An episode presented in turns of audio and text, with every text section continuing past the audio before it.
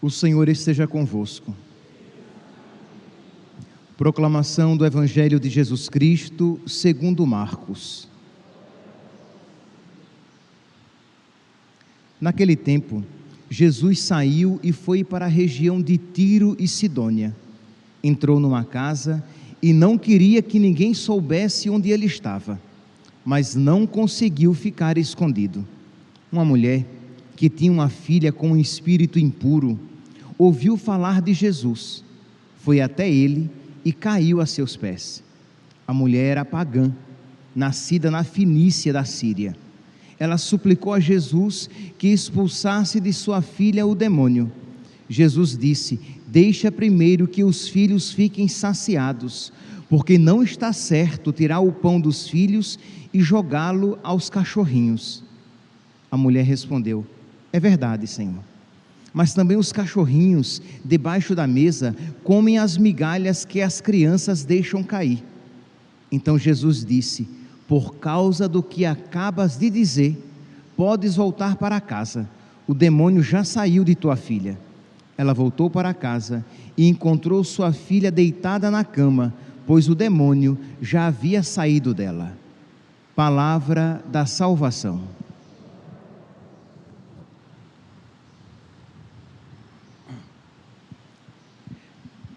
Caríssimos irmãos e irmãs, a liturgia de hoje nos dá a ocasião de nós refletirmos sobre o valor e o poder da oração.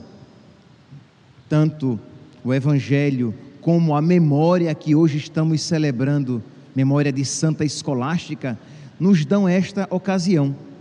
O Evangelho nos apresenta esta mulher pagã que se aproxima de nosso Senhor e lhe faz uma oração. Diz aqui que uma mulher que tinha uma filha com um espírito impuro ouviu falar de Jesus, isto é, ela ouviu falar que ele, ele era um mestre de Israel, que ele era um grande profeta, que ele era um taumaturgo, isto é, que ele operava milagres, que curas aconteciam com o poder da sua palavra. Foi isso que ela ouviu, que um israelita era um profeta de Deus e que estava passando ali pelas terras pagãs. E ela então, pagã, se aproxima de Jesus e lhe faz este pedido. Diz então, versículo 26, Marcos, capítulo 7, versículo 26. A mulher era pagã, nascida na Finícia da Síria e ela suplicou a Jesus que expulsasse de sua filha o demônio. Vocês podem aqui, meus santos, imaginar a dor no coração dessa mulher. Isto é, quando nós pedimos algo por, a, por alguém por, a quem amamos, aquela súplica é sempre uma súplica intensa. E uma mãe pedindo por um filho, por uma filha, nós podemos aqui imaginar a dor do coração desta mãe. Pois bem, ela pede então, suplica a Jesus e a resposta de nosso Senhor é desconcertante. Ele diz, versículo 27, Marcos, capítulo 7, versículo 27. Deixa primeiro que os filhos fiquem saciados, porque não está certo tirar o pão dos filhos e jogá-lo aos cachorrinhos. Quem eram aqui? Quem são aqui os filhos? Os filhos são os, os, os israelitas. Jesus veio primeiramente para as ovelhas da casa de Israel. Jesus está dizendo o que? Olha, eu vim, eu não vim agora para os pagãos, eu vim para os judeus, eu vim para o povo de Deus. Mas Jesus não disse apenas isso, que já seria doloroso. Imagine, você pede algo e alguém diz: Olha, mas eu não posso fazer porque o meu compromisso agora é somente com aquele grupo. Foi isso que Jesus falou. Então, para uma pessoa sofrendo com a filha atormentada por um demônio, aquilo já foi uma punhalada muito forte. Mas Jesus ainda acrescentou, como se já não fosse o bastante. E ele diz: porque não fica bem dá o pão reservado aos filhos, aos cachorrinhos. Cães eram assim que os pagãos eram chamados pelos judeus. É verdade, Jesus ameniza a chama, né, chama-os, né, a ela e a sua filha, de cachorrinhos, mas chama-os, utiliza-se daquele termo ofensivo, carinhoso, porque é diminutivo, mas ofensivo, não fica bem. Dá o pão, dá as graças reservadas aos filhos, aos cachorrinhos. E meus santos, esta mulher que tinha tudo para dar meia volta, indignada, e de alguma maneira nós compreenderíamos a sua atitude, ela dá uma resposta desconcertante a nosso Senhor. Ela diz: É verdade, Senhor, eu não mereço receber esta graça, porque eu não faço parte do povo escolhido. É verdade, Senhor, que eu estou pedindo algo que eu não mereço, e eu estou pedindo que o Senhor antecipe algo que não é agora, porque depois Jesus enviará os apóstolos e de por todo o mundo pregar o evangelho a toda criatura. Mas essa missão será dada posteriormente aos apóstolos. Ainda não havia chegado a sua hora. Mas esta mulher, com a sua humildade, ela antecipa a hora de Jesus e recebe aquilo que por enquanto a ela não estava destinado. Vê aqui, meus santos, a humildade desta mulher. E diante daquela humildade, Jesus diz aqui, né, com ênfase. Então Jesus disse, versículo 29, por causa do que acabas de dizer, podes voltar para casa, o demônio já saiu de sua filha. A humildade.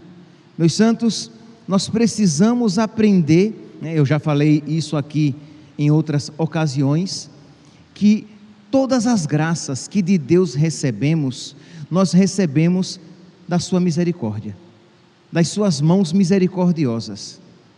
Nunca, nunca reze assim, Senhor, se o Senhor acha que eu mereço, concede-me esta graça, porque você não merece, meu santinho. Você não merece, minha santinha. Reze assim, Senhor, eu sei que eu não mereço, mas eu creio, Senhor, que o Senhor nos trata melhor do que nós merecemos, de que apesar dos nossos pecados, o Senhor nos ama e nos trata com misericórdia.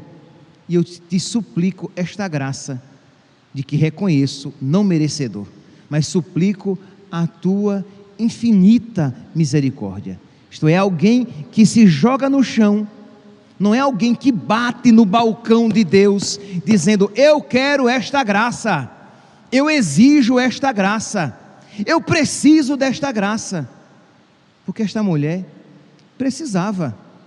Imagine sua filha ali, mas ela chega humildemente, se joga diante de, de, de, nosso Senhor, e não obstante a sua atitude quase que uma negativa, ela persevera na súplica. Vê aqui, ela foi humilde, mas ela também foi perseverante, ou melhor, ela foi perseverante porque foi humilde. Se humilde ela não fosse, perseverante ela não seria. Só os humildes perseveram, porque o orgulhoso se enraivece e desiste. A humilde, o humilde baixa a cabeça e continua: é verdade, Senhor. É verdade que não que não fica bem dar o pão dos filhos aos cachorrinhos, mas eles comem os pedacinhos que caem da mesa. Me dá um pedacinho da tua graça. Me dá um pouquinho do teu amor. E isso cortou o coração de nosso Senhor e ele lhe concedeu aquela graça. Mas eu falei aqui, na homilia de hoje, que hoje eu, eu queria falar sobre a oração o valor da oração, o poder da oração, como nós precisamos aprender a rezar a partir do Evangelho e da memória que estamos hoje celebrando. Memória de Santa Escolástica. Santa Escolástica, ela era irmã de São Bento, o grande São Bento, o pai do monaquismo no Ocidente, o padroeiro de toda a Europa, este grande santo da igreja. Diz que a sua irmã, que desde pequeno, que desde pequena tinha sido consagrada a Nosso Senhor, ela agora ela já era uma religiosa e que uma vez no ano ela se encontrava com seu irmão. Ele saía do mosteiro e vinha para um, um quiosque, né, um, uma pequena casa na propriedade do mosteiro, e ela saía do seu convento, do seu mosteiro, e ia para aquela casa.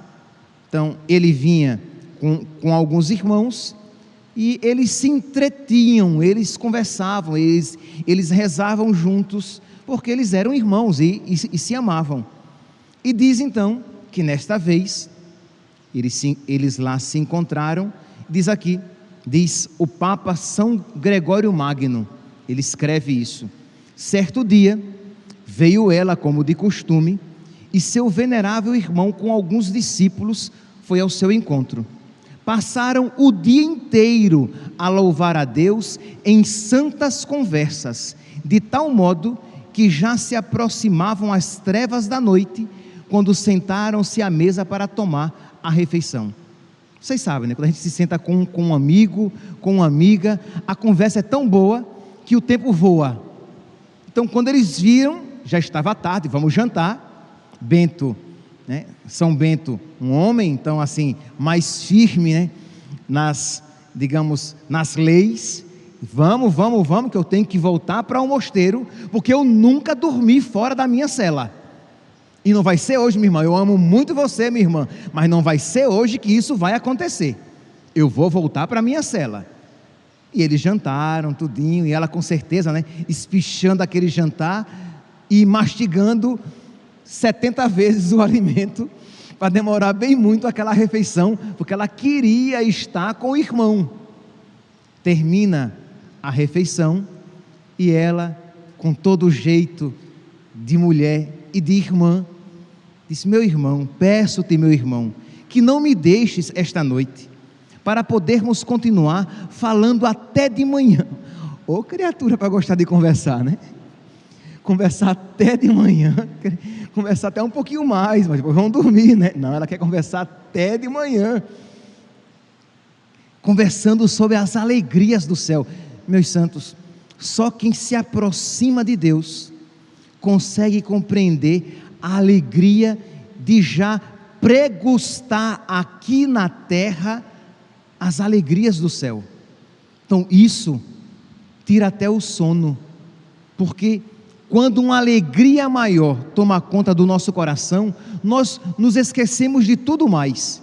E esta santa mulher estava tão tomada pela presença de Deus, que queria passar a noite inteira até o raiar do dia conversando com seu irmão sobre as coisas de Deus.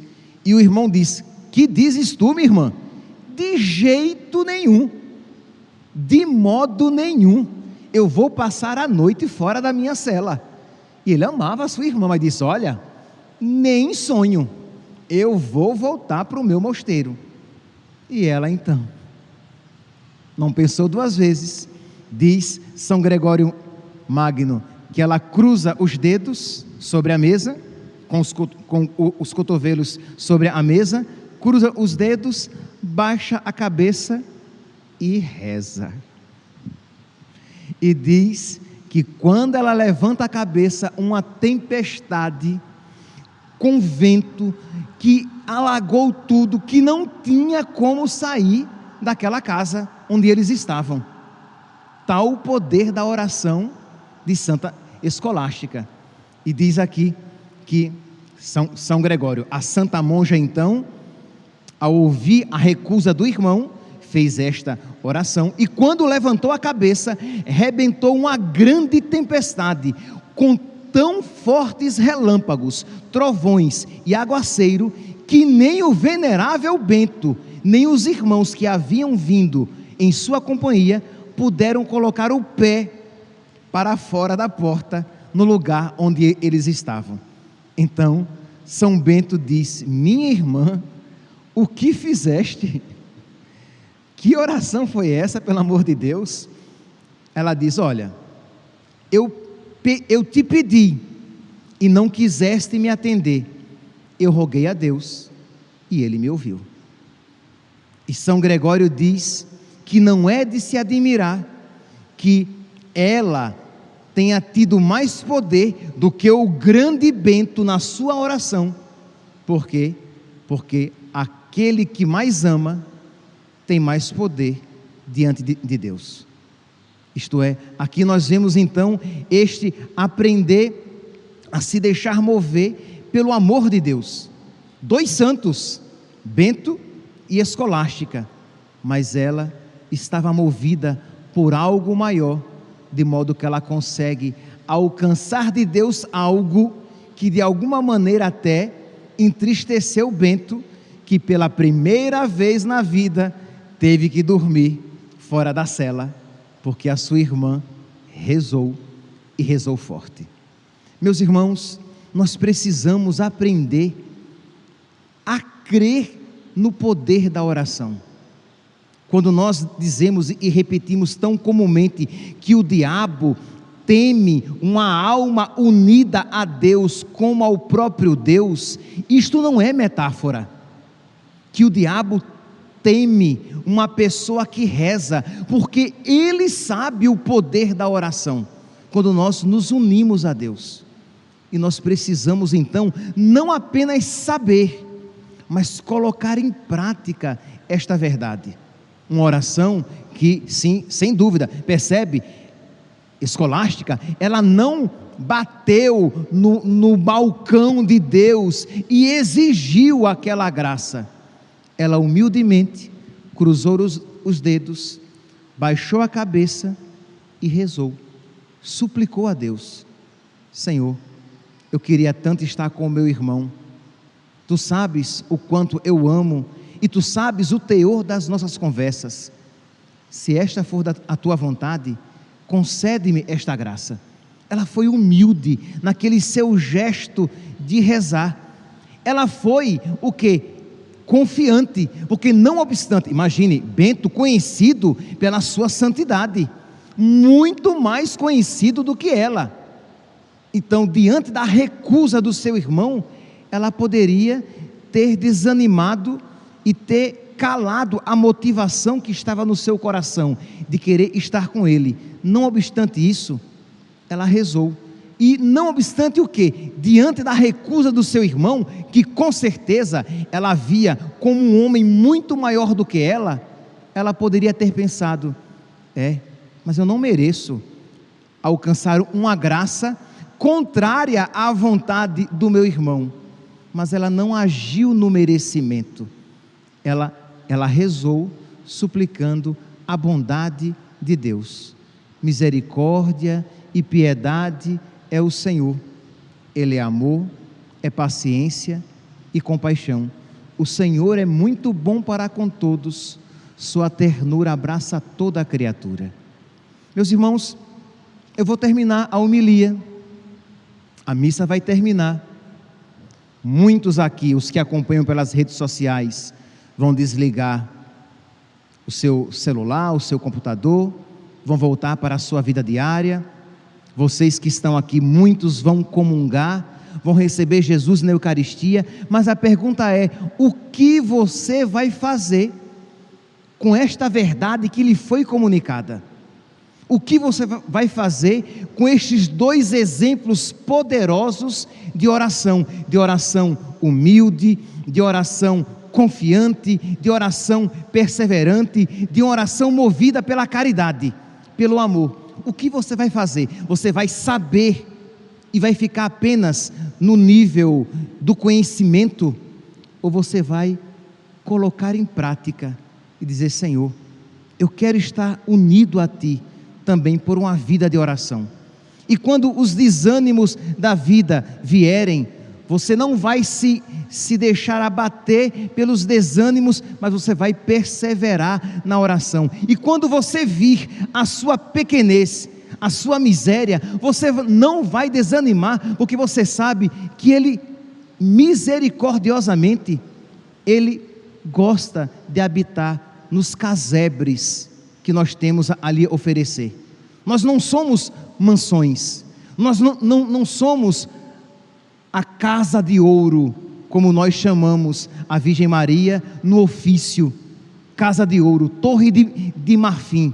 Não, nós não somos uma torre de marfim, nós não somos uma casa de ouro, nós somos uma casa de taipa.